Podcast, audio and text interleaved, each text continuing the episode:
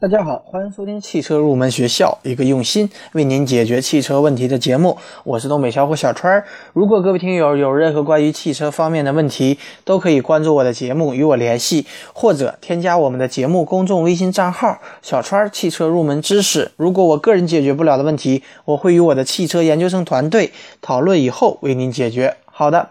大家都知道，电动汽车已经成为未来汽车发展的一个大趋势，大部分的汽车制造商都在朝着这个方向前进。但是说心里话，我个人觉得，大多数的汽车制造商，他们做电动汽车都是宣传的声音要大于实际的行动，并没有将电动车形成完整的一个运行体系。特斯拉呢，作为一款年轻的电动车，它凭借着强大的续航能力以及出色的动力性能，在各种惊叹声中进入了人们的视野，随即呢，也成为了大众关注的一个焦点。那么，这一款诞生于美国硅谷的电动车，它蕴含着科技、环保、速度、前瞻等理念，颠覆了传统电动车给人的形象。那么，今天这期节目呢，我们就通过四个问题，帮大家彻底的来了解特斯拉这款车。问题一呢，就是特斯拉它充电方便吗？充电需要多长时间？因为我们先抛开外观内饰以及动力性不说，作为一款电动车，大家最为关注的还是它的续航里程以及充电的便利性等问题。那么超长的续航能力已经成为特斯拉的一大亮点，像八五版的理论续航里程超过五百公里，已经接近于传统的燃油汽车，这一点呢非常的难得。但是它充电又足够方便吗？特斯拉目前在国内呢有三种充电方式，即超级充电站、目的地充电站以及家庭充电站。那么下面呢，我们先来简单的了解一下这三种充电方式的充电时间以及充电站的分布情况。第一种呢是超级充电站，超级充电站它的充电效率非常的高，充电电流最高最高可以达到二百安。而且仅需要二十分钟就能充满一半的电量，而四十分钟呢就可以充满百分之八十，而且充电也是免费的，所以呢花上半个小时的时间，基本上就可以满足城市里一天的行程了。目前呢全国的超级充电站还是比较少的，主要集中在北京、上海、杭州等一些大城市，还需要后期呢不断的来进行完善。东北方面好像只有沈阳有超级充电站，那么在二零一五年下半年呢，长春、哈尔滨等一些城市也将陆续的建立超级充电站。好的，第二个呢就是目的地充电站，它的充电电流为三十安左右，所以充电时间相比呢就要长一些，每小时充的电大概能跑三十多公里，相于相对于呢超级充电站，目的地充电站的点儿呢就要多得多。主要集中在各个城市的商业停车场，而且大部分都是免费开放的，比较便利。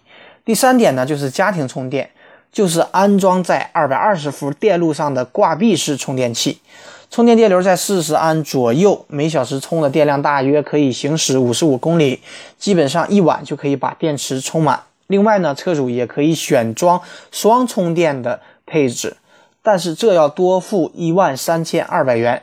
充电电流呢就可以达到八十安，每小时的行驶里程就可以达到一百一十公里，充电时间呢大大的缩小。当然了，安装挂壁式充电器需要你自己有车库或独立的停车位置，联系安装服务商前来安装就可以了。而且目前大多数的城市当中都有家庭充电桩的一个安装服务商。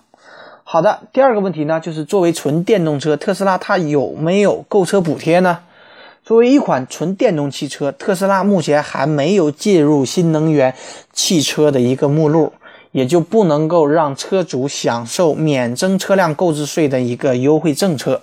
这需要特斯拉呢与相关的部门进行进一步的沟通。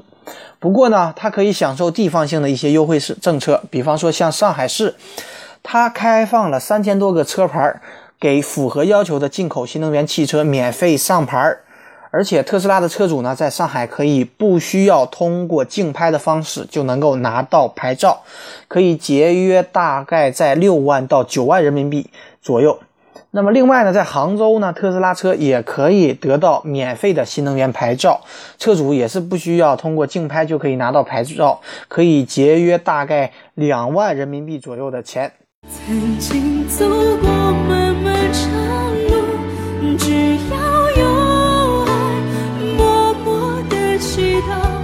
真心的让彼此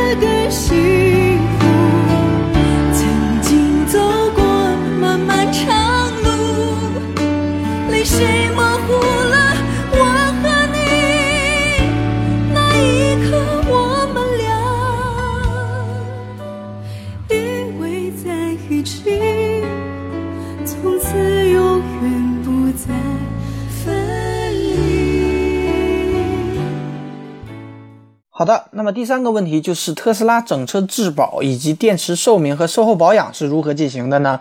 目前特斯拉新车享受四年或八万公里的质保，而驱动单元以及电池保修的政策不同版本也有所差异。那么六零版车型它的保修政策是八年或二十万公里，以先到者为准，而八五版则是八年不限里程数。那么八年的电池质保期给予我们车主很大的信心。那么特斯拉作为纯电动车，它也没有传统燃油车的发动机、变速箱、水箱等等部件，它都是没有的，所以后期保养也非常简单，不需要各种油液的添加，通常是常规轮胎呀、刹车片等的更换，而且保养费用也要相对的低一些。那么第四个问题呢？特斯拉有没有传统汽车厂商的 4S 店呢？实际上，作为一家从硅谷走出来的汽车品牌，特斯拉的销售以及服务模式都是创新的，与传统的汽车的销售模式截然不同。特斯拉没有经销的网络，客户手中的车辆都是直接从工厂寄过来的。简单的说，就是采用直营的方式。所以，我们的城市中心看到的都是特斯拉的体验展厅。而且对于售后服务，当然也是由特斯拉直接面对的，由特许的服务合作商来进行执行。那么采用这种销售模式，一方面可以大大的降低成本，二来呢又能优化产能，减小传统渠道的库存，更好的根据消费者的需求来规划产能，同时呢会面临不小的挑战。那么未来这种模式效果究竟如何，还得接受我们市场的考验才能够知晓。好的。那么总结起来说呢，在产品定位上，特斯拉在国内的销售价格是六十八点五万起，它的竞品车型呢为宝马的五系、奔驰的 E 级、奥迪的 A6L 等等这些中大型轿车。但是目前而言，它真正的电动对手呢，只有宝马的 i3 或者说是未来的 i8。与传统的汽油车相比，电动车提速非常的快，官方给出特斯拉百公里加速成绩是二点八秒，电门的深度决定了车速的快慢。突发的提速的感觉，让人仿佛是在驾驶一辆跑车一般。而且纯电动车它另外的一个特点就是噪音非常非常的小，没有传统的汽油车它发动机的噪音，只有部分的轮胎的一些噪音。所以整体来讲的话，可以说纯电动的特斯拉还是给人一种非常与众不同的感觉。哎，哥们儿，是我。我吧，平时是开奔驰六百的。昨天有机会试了一下朋友的凤凰牌自行车。哎，虽然不是自动挡，是脚动挡的，可是一上车感觉那个好啊。哎，方向盘很前卫，不是圆的，是歪把式的，动力也不错，油耗更低，百公里耗油量为零。真皮座椅，哎，真是好的没法说了。我真后悔当初买了奔驰，所以我决定用奔驰六百换一辆自行车。好的，下面我们进入网友问答的环节。第一位网友呢问到了赛车执照是怎样进行分类的。实际上，赛车执照它最高的等级呢是叫超级执照，是由国际汽联颁发，准许参加一级方程式世界锦标赛。国际汽联一级方程式委员会收到国家汽协推荐以后，然后再根据所呈报的车手的成绩以及国际汽联规则，然后来决定是否有资格获得超级执照。然后下一个等级呢，就是 A 级执照。A 级执照呢，则是由中国汽联颁发，准许参加一级方程式世锦赛以外的一级方程式比赛、美国冠军赛车等等一些比赛。以此类推往下呢，还有 B 级执照、C 级执照、D 级执照、E 级执照等等。这就是我们的赛车执照。第二位网友呢，问到了为什么赛车手的手套不能够用真皮制作？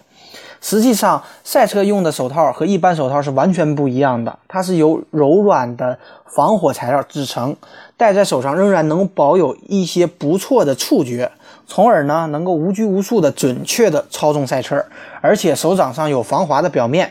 至于真皮质的手套是绝不能够用在赛车上的，因为真皮手套一旦着火，它是容易造成脱不掉的一种危险。这就是为什么赛车手套不能够用真皮来制作。好的。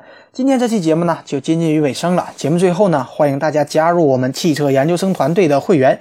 成为会员以后呢，我们会为您分配一位研究生咨询助理，为您解决所有的用车问题。而这一切呢，只需要您为我们的团队贡献二十元钱。如果大家有意向呢，可以扫描我们本期节目的支付二维码。支付成功以后，我们将有专人与您联系。我们的团队期待您的加入，一起来与我们实现汽车梦。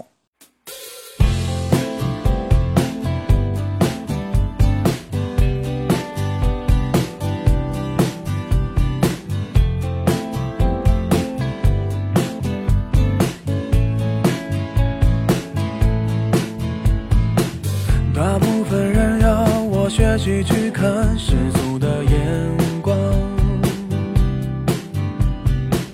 我认真学习了世俗眼光，世俗到天亮。一部外国电影没听懂一句话，看完结局才是笑话。你看我多乖多聪明，多么听话，多奸诈。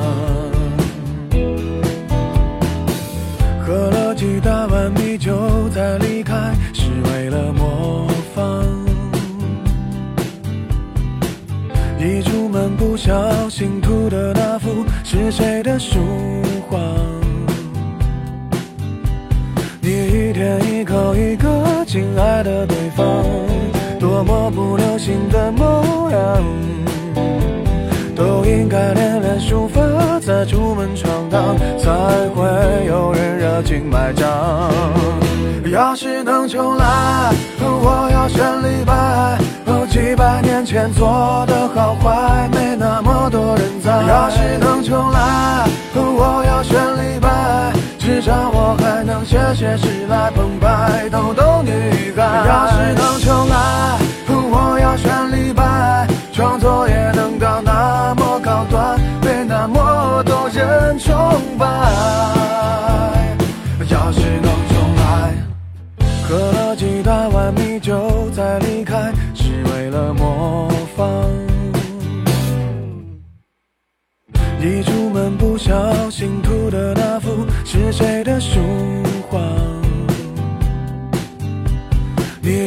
一口一个亲爱的对方，多么不流行的模样。都应该练练书法，再出门闯荡，才会有人热情买账。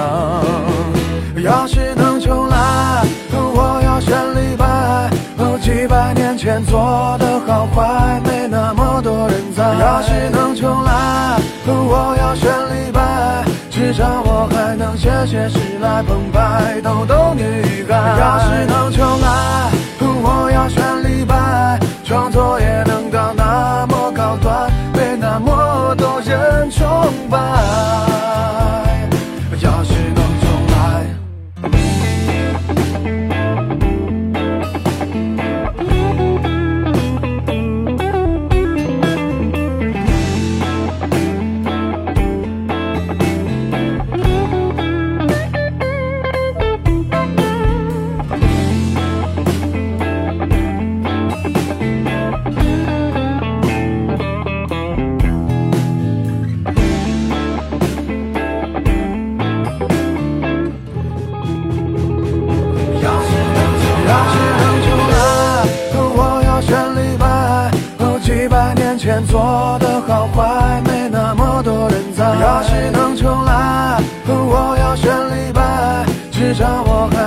还能写写诗来澎湃逗逗女孩。要是能重来，我要选李白，创作也能到那么高端，被那么多人崇拜。